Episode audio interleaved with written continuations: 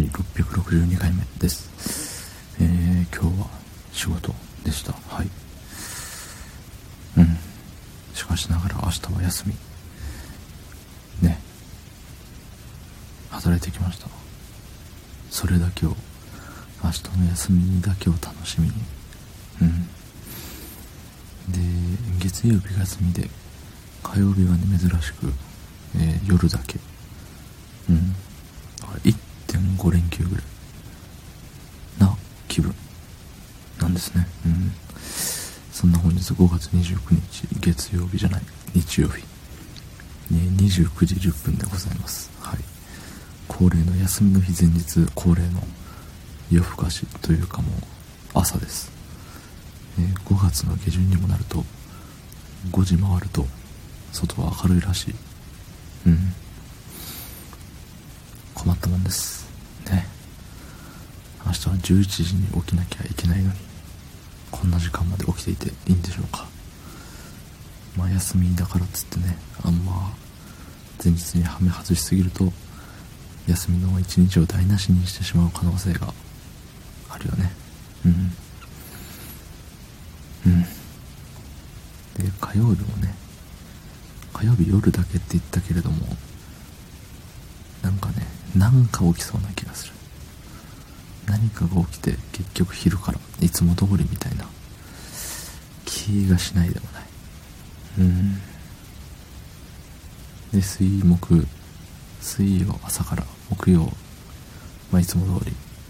でまた金曜日が休める。予定。うん。なんかな。まあ世の中どの仕事でもね約束された休みなんてないんですけど。でもじゃあ約束って何だって思いますよね。そうそうそう。で今日はねあの仕事終わってからあの先輩と喋ったりなんやかんやしてたら、まあ、遅くなっちゃって家帰ってお風呂入ってご飯食べてからもあのギャオのアプリで常駐のローソンのスイーツジャッジみたいなのをね見ちゃいましたね。で10品10品ジャッジするやつなんでね。半分見たらやめようとか思ってるのに気づけば半分過ぎてるんですよ。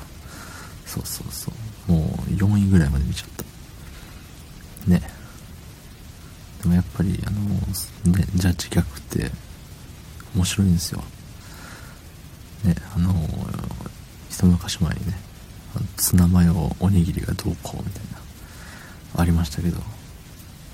でもなんかあのツナマヨ騒動以降ねやたらとジャッジする職人さんたちがね優しくななりすぎてるような気がして。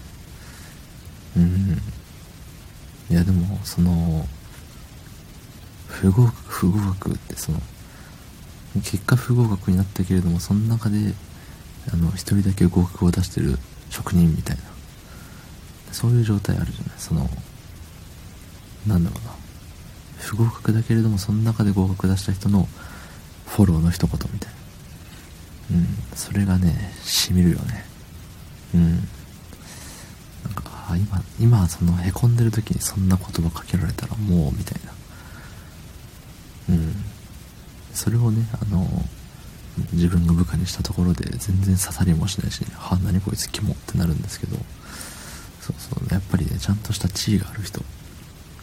がね使う言葉ってまあね時にジャックナイフのように人を傷つけることもあればえー、ねなんかあれよ。薬のように薬っていう言い方はまああれかわかんないけど。そうその人の心を癒すね。何かになるのかもしれない。そんな大きな力を持っているんだなと思いました。言葉の重さってね人人人それぞれ。うん。違いますから。うん。ある程度の地位のある人の言うありがとうと。一般の庶民の言うありがとう。ありがとうに差はないか。でもなんかさ頑張ったねとかそういう言葉、ま、上司に言われると嬉しい言葉とかもありますよね。うん。やっぱ言葉って不思議な力を持っております。言霊かな。はいどうもありがとうございました。